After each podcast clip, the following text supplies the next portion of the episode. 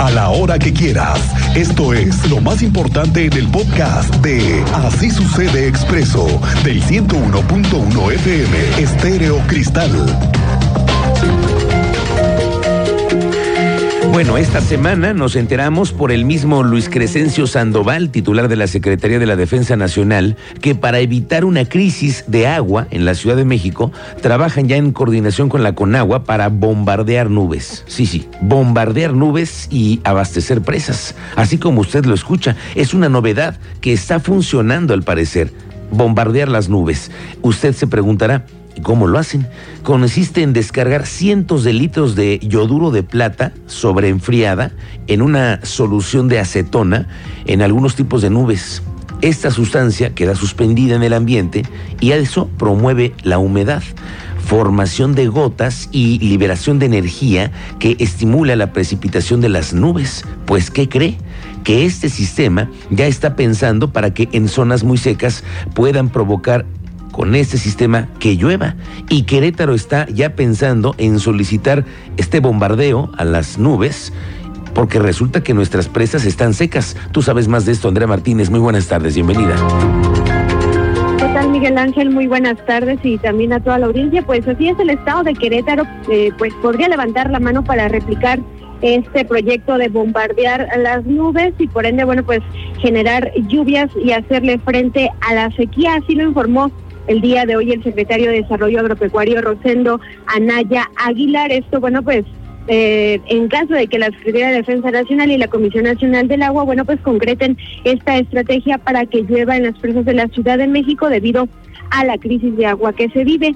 Y bueno, de esta manera considero que en caso de que se concrete pues este bombardeo de nubes, se podría solicitar que también se realicen estas acciones en el estado para poder abastecer los cuerpos de agua que se encuentran vacíos. Recordemos, bueno, de que en Querétaro pues ya se registran al menos cuatro presas totalmente eh, vacías, así como un promedio de abastecimiento del 13%. Escuchemos esta información que nos compartía el día de hoy el secretario de Desarrollo Agropecuario.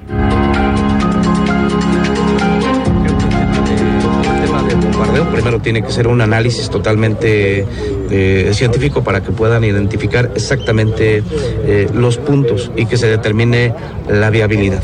Creo que eso sí sería muy importante hacer el estudio perfecto para ver en qué puntos pudiera ser, pero evidentemente que en caso de que se llegara, se llegara a llevar a cabo, este Querétaro estaría alzando la mano para que obviamente se pudiera llevar a cabo.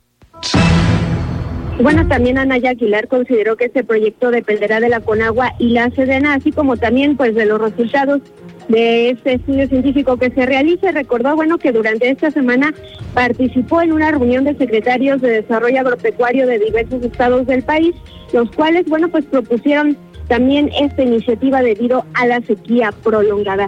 Y como bien eh, ya lo comentabas, este bombardeo de nubes consiste en utilizar aviones equipados con dispositivos que dispersan cientos de litros de yoduro de plata sobreenfriada en una solución de acetona y lo cual, bueno, pues beneficia que se genere humedad y se estimule la precipitación en las nubes. Esta fue la información, Miguel Ángel. Gracias, Andrea Martínez. Vamos a estar pendientes de esta decisión y de esta negociación que también tendrían que hacer con la Secretaría de la Defensa Nacional para poder lograr bombardear así también las eh, nubes aquí en Querétaro. Ya le platicaré en qué va la cosa. ¿Se acuerda que le platiqué recientemente que en el municipio de Querétaro encontraron un desvío de recursos de unas becas y el que está a cargo de esa secretaría es el secretario de Desarrollo Humano y Social? Arturo Torres Gutiérrez. Bueno, pues fíjese nada más que hoy reveló que en mayo la Fiscalía Especializada en el Combate a la Corrupción y el órgano interno de control van a poder ya resolver la investigación que se realiza por el presunto desvío de recursos dentro del programa Tubeca. Ya se inició una carpeta de investigación. ¿Sabe por qué? Porque hay un faltante. Nueve millones de pesos. Oiga, pero en becas, y las que además son del programa que no habrían recibido los estudiantes y por estos hechos ya han sido enviados a declarar al menos una decena de funcionarios. Esto fue lo que dijo el secretario. El tema del proceso va avanzando, este, entiendo por ahí de, mayo habrá ya una, eh, digamos, información por parte de, las autoridades competentes, en este caso la Fiscalía el órgano de control, va avanzando y esperemos que para mayo ya se tenga eh, ya una situación clara y que pueda eh, proceder conforme a la investigación que se realizó. Oiga, una denuncia ciudadana al número de emergencias 911 alertó a las autoridades sobre una chatarrera en la estancia aquí en San Juan del Río que presuntamente adquiría cobre de dudosa procedencia. No, que de dudosa procedencia, de la calle, de lo que se roban en las alcantarillas que hemos denunciado muchísimas veces.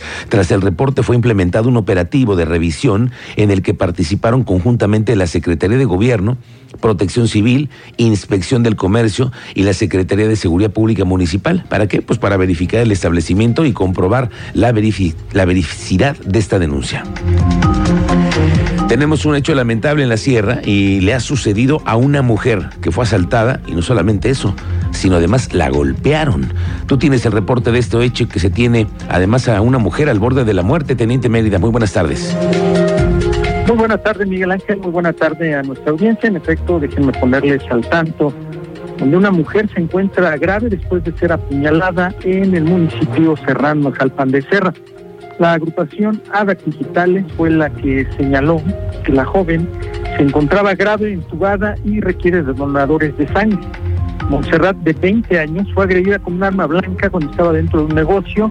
El agresor le quitó las llaves de su vehículo y cartera se dio a conocer un video donde se observa el vehículo y a bordo el responsable de esta agresión y piden al apoyo de la ciudadanía para localización del vehículo. Detalles más adelante, Miguel Ángel, debido a que estamos a la espera de pronunciamiento.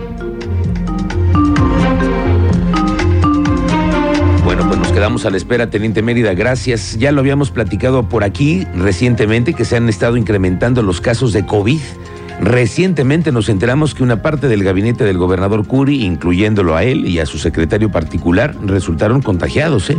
Durante este 2023, un total de 18 colaboradores, por ejemplo, del municipio, han resultado positivos a COVID-19, según ha reportado la Secretaría de Administración.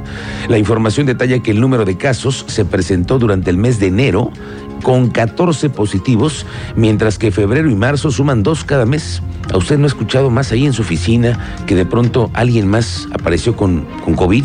Bueno, es que recientemente el alcalde Luis Nava resultó también positivo al virus y bueno, continúan con sus actividades en aislamiento. Se han tomado las medidas necesarias para evitar más contagios en las oficinas del municipio. El secretario de Desarrollo Agropecuario Rosendo Anaya reportó la entrega de maíz para consumo humano a mil productores del municipio de Querétaro.